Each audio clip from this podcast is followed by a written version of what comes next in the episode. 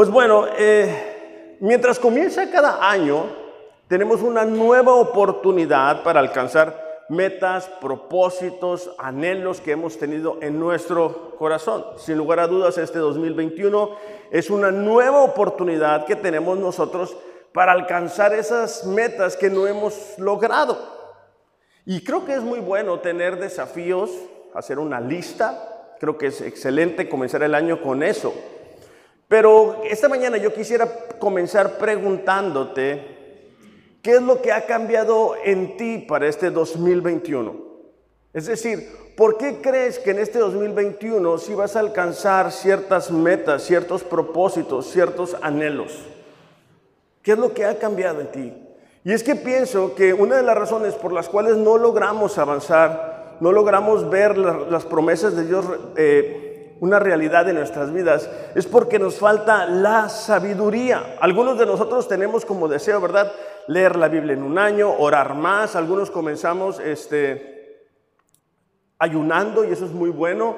Pero una realidad es de que entre el yo quiero y el ya lo alcancé, hay una distancia y esa distancia se llama sabiduría, porque muchas de las metas que no alcanzamos es porque solamente queremos hacerlo, solamente tenemos la necesidad de lograrlo. Y nos vamos a dar cuenta para este año que como iglesia vamos a tener el lema vida sabia, que Dios desea que cada uno de nosotros podamos convertirnos en cristianos maduros, en cristianos que realmente se les nota el carácter de Cristo forjado en sus maneras de responder, en sus desafíos, en sus prioridades. Dios desea que cada uno de nosotros seamos cristianos que estamos comprometidos. Estamos viviendo tiempos en los cuales la gente no quiere un compromiso, ni con Dios, ni con la sociedad, ni con la familia, ni con nadie. Estamos viviendo un tiempo donde, bueno, si puedo, voy, a, lo mejor sí, si puedo, estoy contigo, pero no, no hay el compromiso que antes había. Nos vamos a dar cuenta también que parte de la sabiduría que Dios quiere que tengamos es para que nos podamos convertir en, cristianos con convicciones, es decir, tener la seguridad y la certeza de qué creemos y por qué lo creemos y decir, ¿sabes qué? Está fundamentado en la palabra de Dios. Entonces, es esa seguridad, es esa certeza la que nos permite ser cristianos con convicciones. Otra razón es que podamos ser cristianos con visión. Una persona sabia es una persona que logra tener la visión clara de lo que va a suceder en un futuro. No es alguien que va decidiendo básicamente al calor del momento, asiento que quiero esto, a que creo que es por aquí, ahora creo que es por aquel lado, sino que proyecta prioridades y de esa manera va decidiendo. Entonces, una de las razones por las cuales muchas veces no leemos la Biblia en un año, no oramos, no nos congregamos, no tenemos convicciones firmes, no maduramos, es porque no tenemos la visión. Entonces decimos, bueno, yo quiero ser un mejor cristiano. Sí, ¿y, qué vas a hacer para ser un mejor cristiano? Yo quiero lograr hacer esto, yo quiero ser un mejor hijo, yo quiero ser un mejor amigo. Sí, pero ¿qué vas a hacer para que eso suceda? Cuando no tenemos visión, cuando no logramos ver más allá, es cuando estamos batallando. Nos vamos a dar cuenta que también Dios espera que parte de esa sabiduría podamos ser cristianos con un buen ejemplo. Cristianos que compartan de su fe en su trabajo, en su familia, a donde quiera que van. Pero si hablamos como la gente que no conoce a Dios, si pensamos como la gente que no conoce a Dios, si actuamos como la gente que no tiene a Dios, si decimos todo lo que la gente que no tiene a Dios nosotros, ¿cómo vamos a ser un buen ejemplo? ¿Cómo es que la gente va a notar que nosotros somos cristianos? Si no hablamos del amor de Dios, si no hablamos de lo que Dios ha hecho en nuestras vidas, si no damos testimonio, si simplemente vamos junto con la corriente. Nos vamos a dar cuenta también que Dios desea que las mujeres sean mujeres sabias, mujeres virtuosas, mujeres que logran ser este, esa compañía para el esposo que tanto nosotros necesitamos, pero también mujeres que se dan cuenta del valor que tienen en el lugar donde se encuentran. Mujeres llenas de fe, llenas de convicciones, llenas de la palabra de Dios. Y vuelvo a lo mismo, ¿verdad? No me están dando este, comisión, pero eh, la importancia de, venir al discipulado y estudiar las mentiras que las mujeres creen. ¿Por qué? Porque la sabiduría nos permite o les permite a las mujeres ser mujeres fuertes, que logran soportar las tormentas. Son mujeres que no necesitan a un hombre para defender lo que creen. Ciertamente el diseño de una familia es entre un hombre y una mujer, pero la mujer no debe de ser la sombra del hombre. La mujer tiene independencia, tiene identidad, tiene promesas, tiene un futuro, tiene un propósito. Y cuando estudiamos la palabra de Dios nos podemos dar cuenta que esas convicciones surgen de conocer la palabra de Dios. Entonces, bueno, otra, otra razón es que necesitamos entender los procesos de Dios. Cuando nosotros vivimos una vida sabia, entendemos cuáles son los procesos de Dios. A todos nos encanta cosechar, ¿verdad? Pero no todo el tiempo se puede cosechar lo que quisiéramos. Hay momentos en los que nos toca, ¿verdad? Preparar el terreno, hay momentos en los cuales nos toca este, batallar un poco, hay momentos en los cuales estamos sufriendo y no entendemos el por qué. Entonces, este año vamos a tener como lema vida sabia. Y me gustaría comenzar definiéndote lo que significa la palabra sabia. Bueno, una persona sabia es la persona que tiene la capacidad de discernir lo que le conviene, beneficia o perjudica. Una persona sabia es una persona que tiene la capacidad de discernir lo que le conviene, lo que le beneficia o perjudica. En esta mañana tú podrías decir que tienes esa capacidad. Tú tienes la capacidad de saber qué es lo que te beneficia, lo que te conviene o lo que te perjudica.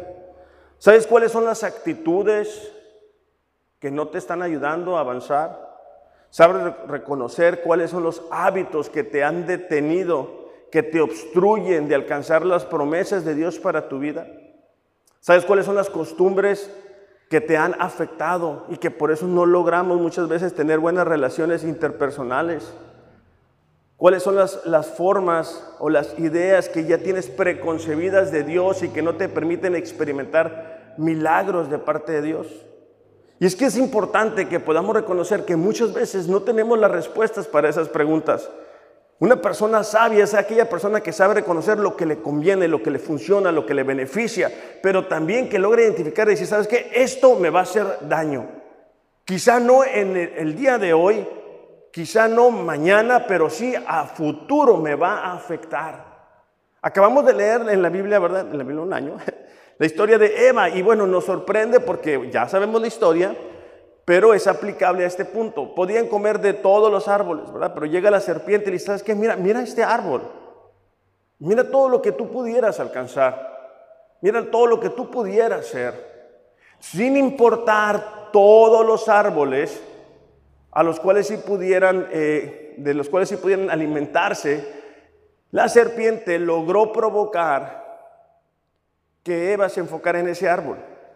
De la misma manera, el enemigo el día de hoy, ¿verdad? Logra hacer que cristianos se enfoquen en eso que no nos va a beneficiar, eso que nos va a hacer daño en un futuro.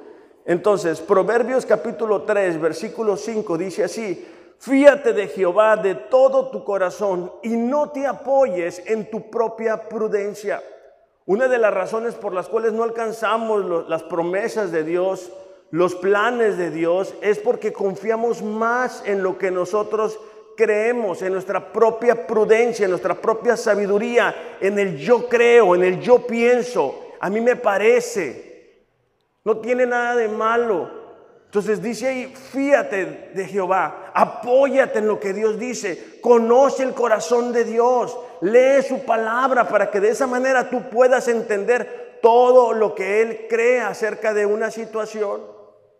Estamos viviendo tiempos en los cuales matrimonios se están destruyendo aún entre cristianos, aún entre pastores.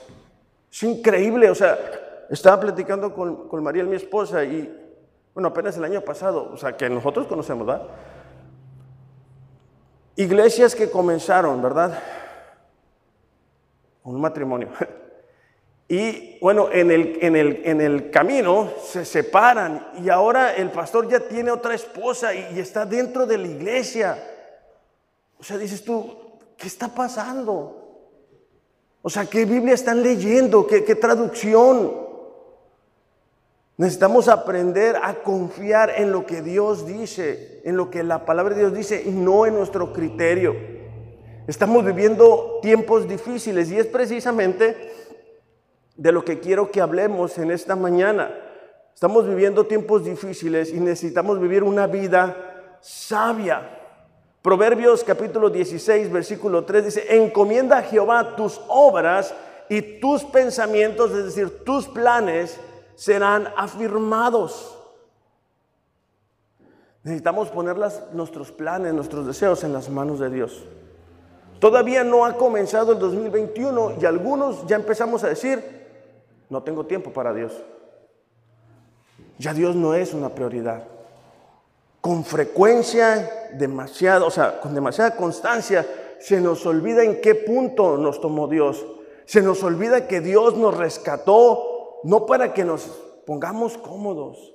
Dios nos rescató. Cuando nosotros miramos la Biblia, nosotros nos damos cuenta que Dios rescata, por ejemplo, a Moisés del desierto y lo convierte en un líder para que saque una nación completa de la esclavitud. Cuando nosotros miramos a Pablo, Dios lo convierte en un líder de la iglesia del Nuevo Testamento. Pero Dios no rescata gente para que se ponga cómoda, para que se ponga en un sofá, para que se ponga a ver series de Netflix. Dios rescata personas para que puedan hacer una diferencia. Eso es vivir una vida sabia. Una vida sabia es aquella persona que logra darse cuenta lo que le beneficia, lo que le perjudica, que logra tener visión, pero sobre todo que logra reconocer los tiempos que estamos viviendo. Estamos viviendo tiempos difíciles, tiempos complicados. No quiero desanimar a nadie, pero es que esa es la realidad. Una persona que vive una vida sabia da prioridad en la vida a lo que verdaderamente importa. Déjame, te, te, propongo una pregunta. Cuando tú vas a tomar una decisión, ¿qué es lo más importante para ti? O sea, cuando tú vas a decir sí a algo o no a algo, ¿por qué es? ¿Es por cómo se siente? ¿Es lo que quieres mostrar? Son tus metas personales, es porque quieres quedar bien con alguien, es porque quieres recibir cierta satisfacción. ¿Qué es lo más importante? Debería de ser Dios. Pero nos damos cuenta que no todo el tiempo es así. Nos damos cuenta en la vida práctica, ¿eh? una cosa es lo que cantamos, lo que decimos, pero nos damos cuenta que nuestra lista en el momento que vamos a decir sí o no a algo, está en el 3, 4. Dios. 5 a veces. Están otras cosas primero. Están mis metas, está mi trabajo, está lo que quiero comprar, está lo que quiero adquirir, está lo que quiero que la gente diga de mí. Y vivir una vida sabia nos permite darnos cuenta en qué tiempos estamos viviendo. Vivir una vida sabia es alguien que logra ver los problemas antes que sucedan. Muchas veces cuando hacemos concesiones o cedemos ante algún pecado o una tentación, lo hacemos porque no tenemos la sabiduría de decir, ¿sabes qué? Esto, esto que estoy haciendo hoy me va a afectar el día de mañana. Esta puerta que yo estoy abriendo el día de hoy a pecar, tarde que temprano me va a alcanzar. Esta falta de respeto que estoy permitiendo en mi matrimonio, tarde que temprano va a afectar mi relación con mi esposo o con mi esposa. Esta falta de atención que tengo para con mis hijos, tarde que temprano va a afectar la pasión de mi hijo, de mi hija hacia Dios. Esta falta de compromiso, tarde que temprano, ¿verdad? Me va a llevar por un rumbo equivocado. Necesitamos darnos cuenta entonces que una vida sabia es una vida que reconoce los tiempos que estamos viviendo. Y este año vamos a tener como versículo texto lo que se encuentra en Efesios capítulo 5, versículo 15 en adelante. Dice, Por tanto, dice, tengan cuidado cómo viven, no como necios, sino como sabios. Ese va a ser nuestro versículo lema. Pero el día de hoy yo lo voy a extender y vamos a continuar leyendo en el versículo 16. Dice, aprovechando bien el tiempo porque los días son malos. Quiero que enfoquemos nuestra atención el día de hoy a esa parte final. Los días son malos. Los días son complicados. Dice en el versículo 15, tengan cuidado como viven. Tener cuidado significa vigilar cuidadosamente, mirar, fijarse, ser diligente, tener precaución.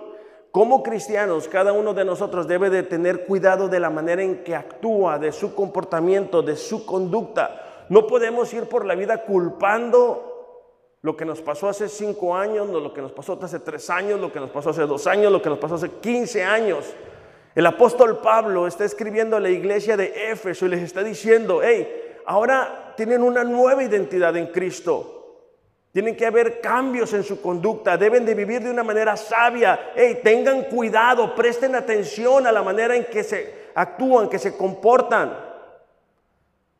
Dice, no como necios, sino como sabios. Una persona necia es una persona que insiste en los mismos errores o se aferra a ideas o posturas equivocadas. Necio es una persona que insiste en los mismos errores. En el 2020 no nos funcionó hacer ciertas cosas. No nos funcionó ciertas prioridades, no nos han funcionado ciertas actitudes, no nos funcionan ciertas maneras de hablar, ciertas maneras de pensar, ciertas maneras de conducir nuestra vida, pero en este 2021 queremos que nos funcione. No va a funcionar. No va a ser así. Una persona que insiste en los mismos errores o que se aferra a ideas o posturas equivocadas. Es una persona que tú le dices, no, mira, es que es por aquí. No, siempre lo he hecho así. Siempre lo he hecho así y así voy a continuar. Este año tenemos la oportunidad de hacer los cambios en aquellos hábitos o aquellas costumbres, actitudes que han traído dolor a nuestra vida, que traen dolor a la gente cercana a nosotros, a la gente que nos rodea, o que han provocado que tengamos un estancamiento en el área espiritual en muchas ocasiones. Entonces, por eso el apóstol Pablo dice, ¿sabes qué? Tengan cuidado de cómo viven. Ustedes son responsables de la conducta que ustedes han desarrollado. Luego continúa diciendo, aprovechando bien el tiempo. Este tiempo constituye la vida que tenemos o que vamos a tener después de haber conocido a Dios. Cada uno de nosotros en diferentes momentos conoció a Dios, recibió a Jesús en su corazón y dice Pablo, tienen que aprovechar ese tiempo. Cada día tenemos la oportunidad de darle una adoración a nuestro Dios. Cada día tenemos la oportunidad de dar un servicio a nuestro Dios. Cada día tenemos la oportunidad de ser agradecidos a nuestro Dios. Cada día tenemos la oportunidad de decir, ¿sabes qué Dios? Gracias porque el día de hoy me permites abrir los ojos. Gracias porque el día de hoy no estoy llorando como estuve llorando hace 10 años, ¿verdad? Cuando me rescataste. Gracias porque el día de hoy tengo una familia. Gracias porque el día de hoy tengo salud. Gracias porque el día de hoy tengo un trabajo. Son oportunidades que nosotros tenemos. Pero no únicamente eso, sino que tenemos la oportunidad de compartir con otros de nuestra fe. Tenemos la responsabilidad de que a través de nuestra conducta, de nuestra vida, la gente pueda ver el poder del Evangelio. La gente pueda ver cómo a personas comunes y corrientes como nosotros, Dios nos ha cambiado. Y lo que antes era importante para nosotros ya no es importante. Y hemos ido muriendo a nuestra manera de vivir anterior. La gente puede ver, ¿verdad? Que vivimos ahora de una manera desinteresada. Déjame te pregunto algo. ¿Cuándo fue la última vez que alguien te, te contó, perdón, un problema, una situación difícil, y tú dijiste, vamos a orar? ¿Cuándo fue la última vez que tú hiciste eso? ¿Cuándo fue la última vez que tú, al escuchar un problema, tú le compartiste a esa persona del poder de Cristo? ¿Cuándo fue la última vez que tú fuiste intencional al despertar un día y le dijiste, Dios, déjame compartir de mi fe al mandado o a donde quiera que yo voy a ir. Eso es aprovechar bien el tiempo. La oportunidad perdida jamás, jamás regresa. Que se use entonces al máximo. Quiero que esta frase nos pueda acompañar a lo largo de este año. La oportunidad perdida jamás regresa. A mí me encantaría poder volver a tener 27 años. Hay veces que me siento de 27 años. Hay veces, ¿por qué te ríes? Ah, ok. Hay veces que, que me siento de 27 años, pero no tengo 27 años. Un poquito más, nada más, cosa de nada. El tiempo es un recurso que no es renovable. Las oportunidades que perdimos el día de ayer, el día de hoy, muy probablemente no las vayamos a tener. Los momentos cruciales, momentos importantes en ciertas vidas, quizá no las vamos a volver a tener. Este año pasado nos dimos cuenta que el congregarnos muchas veces no lo valorábamos. Lo mirábamos como, uy, tengo que ir. Entonces, la oportunidad perdida jamás regresa. Esa oportunidad que tenemos de compartir de nuestra fe a la gente que nos rodea jamás regresa. Esa oportunidad que tenemos de decirle, Dios, este día yo lo voy a vivir para ti, Señor. Lo que diga, lo que piense, lo que haga va a ser para ti, Señor. Son oportunidades que jamás van a regresar. Primera de Crónicas, capítulo 12, versículo 32, dice así, de los hijos de Isaacar, 200 principales entendidos en los tiempos y que sabían lo que Israel debía hacer, cuyo dicho seguían todos sus hermanos. Aquí están hablando en un momento muy especial en el tiempo de Israel. Se están armando eh, como ejército.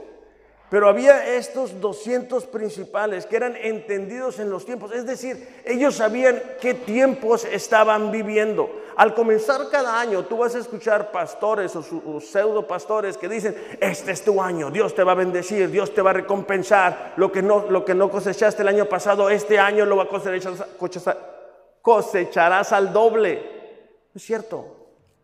Si no vivimos en obediencia no vamos a hacer nada de eso. Se escucha bonito, está bien padre, pero no es bíblico. Necesitamos entender qué tiempos estamos viviendo. Necesitamos darnos cuenta que son tiempos difíciles. Déjame te pregunto, el día de hoy, ¿tú sabes qué es lo que debe de hacer tu familia en medio de lo que estamos enfrentando? O sea, ¿cuál es la estrategia que vamos a tener como familia en este año para enfrentar la realidad? ¿Sabes hacia dónde va tu familia? ¿Sabes hacia dónde está yendo tu vida? ¿Sabes en qué condición se encuentra tu relación con tu esposo, con tu esposa? ¿Sabes cómo está tu relación con la gente que te rodea? ¿Sabes cuáles son las razones por las que a lo mejor estás estancado o estás estancada? Estos 200 principales sabían cuál era el momento que estaban enfrentando. Nosotros como cristianos debemos darnos cuenta qué tiempo estamos enfrentando. Estamos enfrentando persecución. Estamos enfrentando dificultades como no lo habíamos enfrentado antes.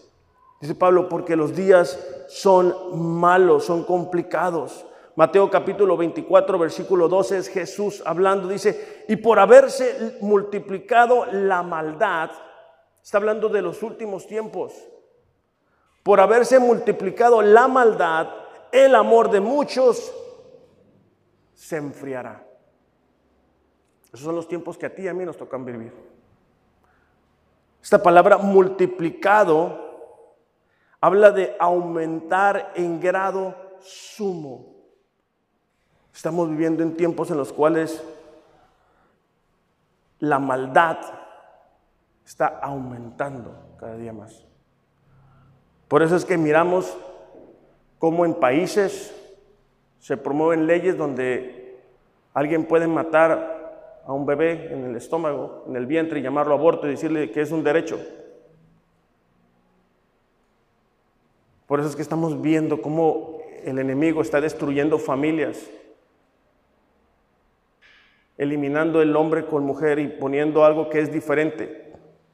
Cuando nosotros miramos cuál fue el propósito, la creación de Dios. La palabra maldad dice es la violación de la ley de Dios. Es un desprecio deliberado a los mandamientos de Dios. Es una rebelión en contra de la voluntad de Dios. Es el deseo de vivir sin leyes que nos rijan. Estos movimientos de libertad que miramos por todas partes promueven eso. Promueven decir que este libro está anticuado, que no funciona. La maldad, el desprecio hacia Dios está creciendo. Dice que el amor de muchos se va a enfriar. Y esta palabra me llamó la atención porque significa soplar. Es como cuando te sirven una sopa o un café y que soplas para que se enfríe. Ok, es, es la misma palabra. La maldad en el mundo va a ir en aumento, va a ir creciendo. Y eso es como cuando, si a nuestra vida espiritual alguien soplara, hiciera, ¿y qué? te enfría. Se te quitan las ganas de venir, se te quitan las ganas de buscar a Dios, se te quitan las ganas de orar, se te quitan las ganas de leer la Biblia, se te quitan las ganas de que Dios sea la prioridad. Ese, son los tiempos que a ti y a mí nos están tocando vivir. Eso no lo podemos cambiar. No podemos cambiar cómo están buscando estas iglesias modernas, relevantes, Vivir un cristianismo light, un cristianismo cómodo, un cristianismo sin la cruz. Un cristianismo con un mensaje de autorrealización. Esos son los tiempos que a ti y a mí nos están tocando vivir.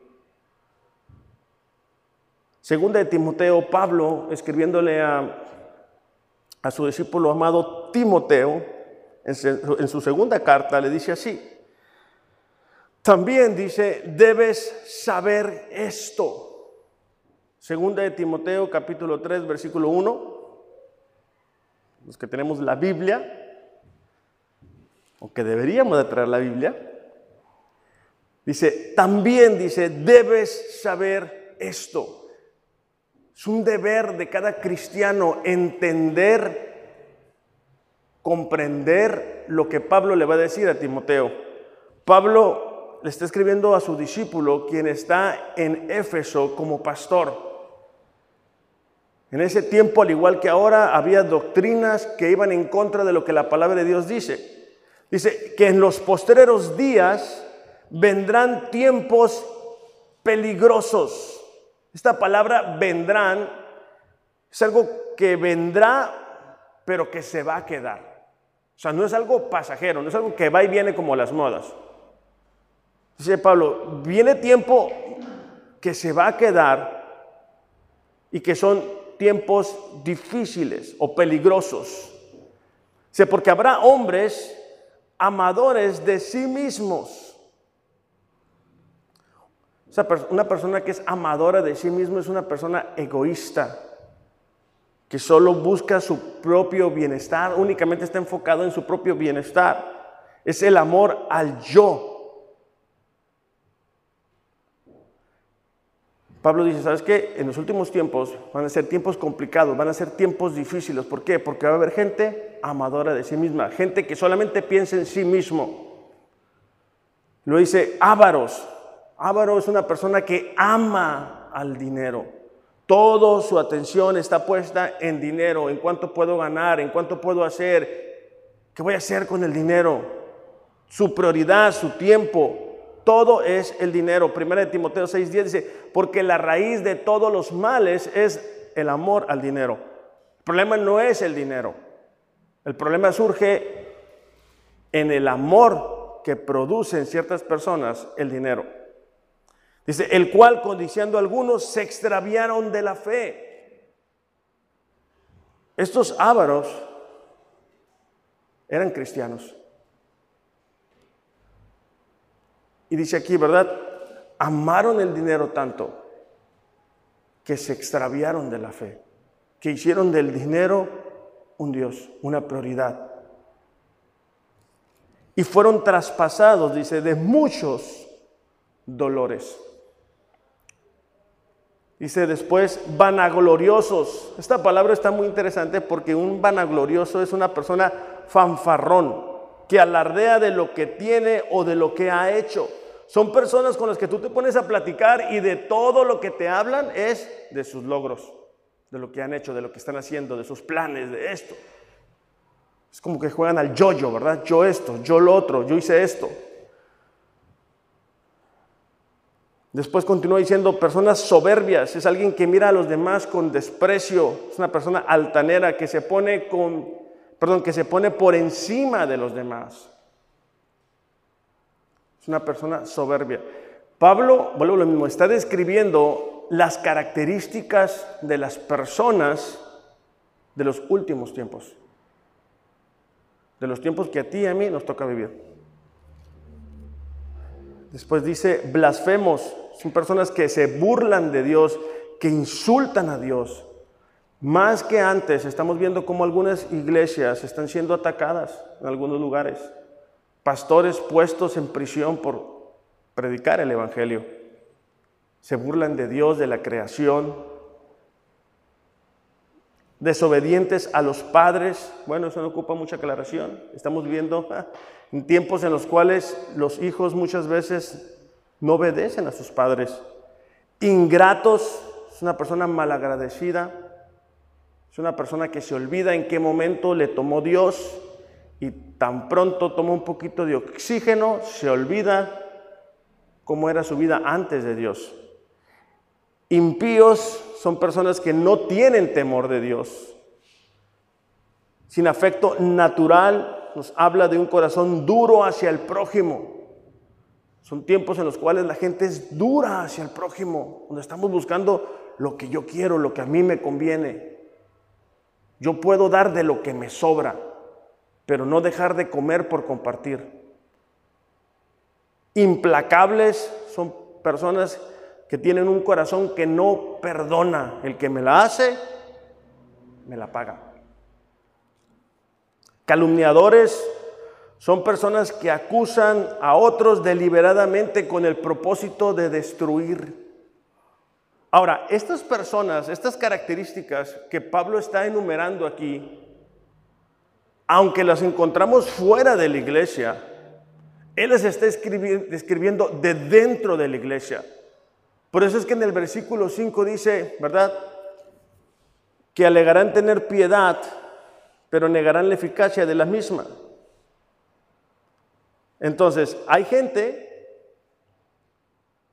que aún estando en la iglesia tiene esas características. Me acordé por lo de calumniadores, porque el otro día fui a la plaza a cortarme el pelo y me encontré una persona que se fue de la iglesia y que dijo mentiras acerca de mí. Y me saludó como si nada. O sea, eh, ¿qué onda? ¿Cómo han estado? ¿Qué tal? Y bueno, gracias a Dios está yendo a otra iglesia. Bueno, en el sentido de que se está congregando. ¿ah? Pero son características de personas que van a una iglesia. Continúa la lista, dice que son intemperantes, son personas que no tienen control propio, es una persona que es esclava a sus pasiones, esto se le antoja, esto hace, no hay límites, Dios me perdona, hay gracia, no hay límite, no hay dominio propio, no hay control sobre las emociones, no hay control sobre las tentaciones.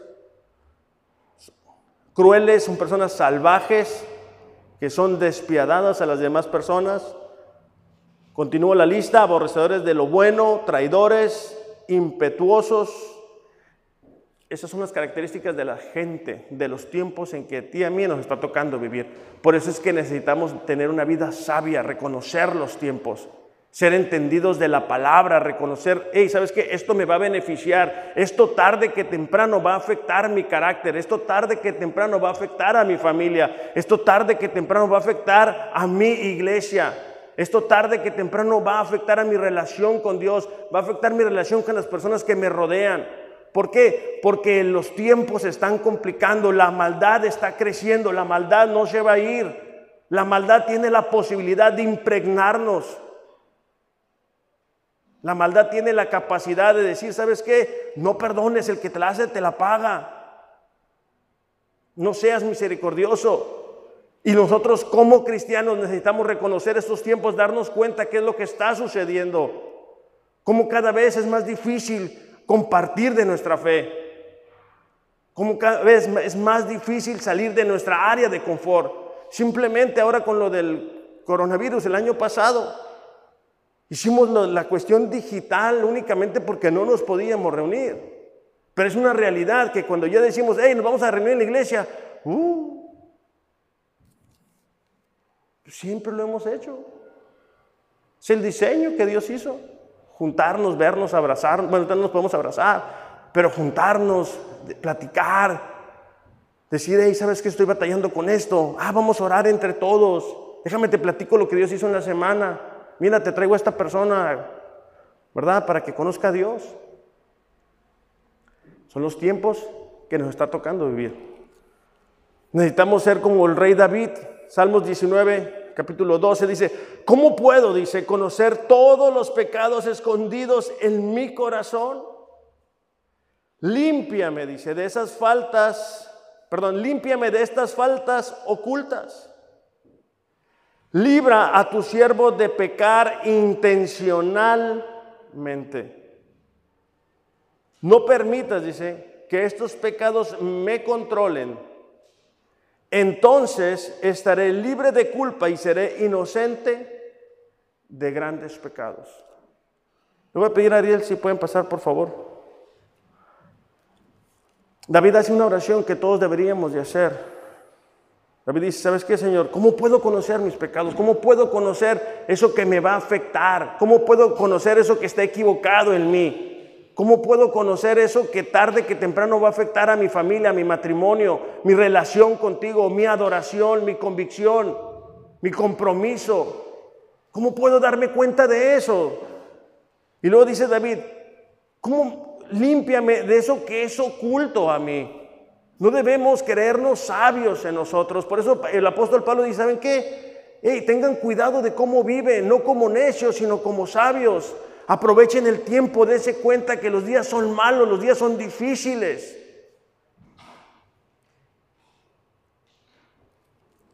Dice el versículo 13, libra a tu siervo de pecar intencionalmente.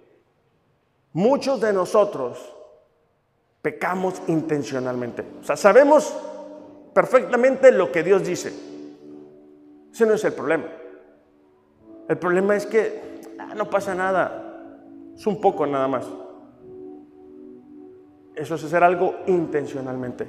Y muchas veces se da porque estamos tan enfrascados en lo que está sucediendo, estamos tan metidos en los ambientes del trabajo, Estamos tan metidos en las plataformas digitales de ver películas y series que esos eh, principios, valores, conceptos se impregnan en nosotros. No tenemos problema en ver una serie, ¿verdad? 10, 12 capítulos, maratón. No tenemos problema con eso. El problema lo tenemos cuando decimos hay que leer la Biblia. Ay, qué difícil. ¿Por qué? Porque ya estamos muy acostumbrados a vivir como el mundo está viviendo, porque la maldad está creciendo. Proverbios capítulo 2, versículo 1 dice, Hijo mío, dice, si recibieras mis palabras y mis mandamientos guardaras dentro de ti, si recibieras mis palabras y mis mandamientos guardares dentro de ti, guardar como algo de valor, como si fuera un tesoro. Dice, haciendo estar atento tu oído a mi sabiduría, si inclinares tu corazón a mi prudencia, Si clamares a la inteligencia y a la prudencia dieras tu voz, si como a plata la buscares y la escudriñares como a tesoros, entonces entenderás el temor de Jehová, hallarás el conocimiento de Dios, porque Jehová da la sabiduría y de su boca viene el conocimiento y la inteligencia. En este proverbio nos podemos dar cuenta que es en Dios en quien podemos encontrar la sabiduría. Por eso es que dice, hey, si recibieras mis palabras, si mis mandamientos pudieran estar dentro de tu corazón, dentro de tu alma, si tuvieras un espacio en tu mente y en tu corazón para no únicamente recibir mis palabras, sino para conservarlas, que fuera lo más importante, entonces dice, entenderías la sabiduría que Dios te puede dar. Si como a plata la buscares, eh, con diligencia, con esfuerzo, como hacemos otras cosas, como buscamos otras cosas, estamos duro y duro y duro, hasta que lo conseguimos. Yo me acuerdo cuando conocí a Mariel que no quería nada conmigo, ahí estuve, duro y duro, duro. Le hablaba, le marcaba, le mandaba mensaje me acababa los saldos, en aquel tiempo no existía el ilimitado. Ahí estaba, duro, duro, duro. ¿Por qué? Porque era importante para mí. O sea, no quiero desanimarles, quiero advertirles que vivir una vida sabia es vivir una vida que entiende los tiempos que estamos viviendo. Las cosas no se van a poner mejor. Nuestra sociedad las naciones se han olvidado de Dios. Están en esa dirección. Las series, las películas en su mayoría están yendo en contra de los valores de Dios, en contra del formato de la familia de Dios. Ya no puedes mirar una serie sin que haya una pareja homosexual, un esto, un lo otro. Ya es a fuerzas, ya es de cajón, ya es normal, pero no es correcto. Eso no lo hace correcto. Necesitamos darnos cuenta, iglesia, que para que este año logremos alcanzar las promesas de Dios, necesitamos vivir una vida sabia, una vida que, ¿sabes que Esto me va a beneficiar. No es cómodo, no se siente suave, pero me va a beneficiar. Levantarme más temprano para orar, para buscar a Dios, no se siente cómodo. Está bien suave la cobija. No dejes que Sabanás te retenga. ¿Sabes qué? Sácate Sabanás y te levantas. 10, 15, 20, 30 minutos. Como lo haces por otras cosas, otras cosas que son importantes. Como te desvelas para hacer cosas que son importantes.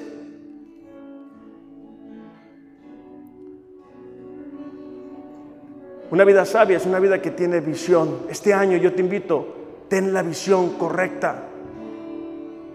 Ten la visión de Dios.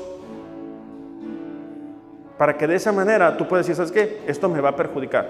ahorita no, ¿verdad? Por eso es que, fíjate, en la, mañana, Mariel me decía, hey, ¿quieres otro, otro, otro panecito? Ah, porque está desayunando. No, le dije, te reprendo. En, el momento no me voy a, poner más gordito, en el momento. Pero tarde que temprano eso me va a alcanzar. Y en la vida espiritual es igual tarde que temprano, esas concesiones que hacemos, esa falta de, hoy no tengo ganas de leer la Biblia. No, no, es de ganas. Es como, como de disciplina. ¿Por qué? Porque esto me va a beneficiar. Esto me va a beneficiar. Esto es para mi bien. No se siente cómodo, no se siente suave, pero vale la pena. Vamos a orar. Padre, te damos gracias en esta mañana. Señor, cada año tenemos cada uno de nosotros anhelos, deseos de lo que queremos alcanzar, de lo que queremos ser, de lo que queremos experimentar de ti, Señor. Padre, pero esta mañana queremos darnos cuenta de que los tiempos son difíciles. Darnos tiempo, darnos cuenta, Señor, de que los tiempos se han complicado, de que el mundo se ha olvidado de ti, Señor de que cada día es más difícil aún para nosotros no dejarnos impregnar por lo que el mundo, la gente está creyendo, Padre. Muchos de nosotros también hemos caído en un área de comodidad. Muchos de nosotros hemos dejado de compartir de nuestra fe. Muchos de nosotros hemos olvidado, ¿verdad? Esos primeros momentos.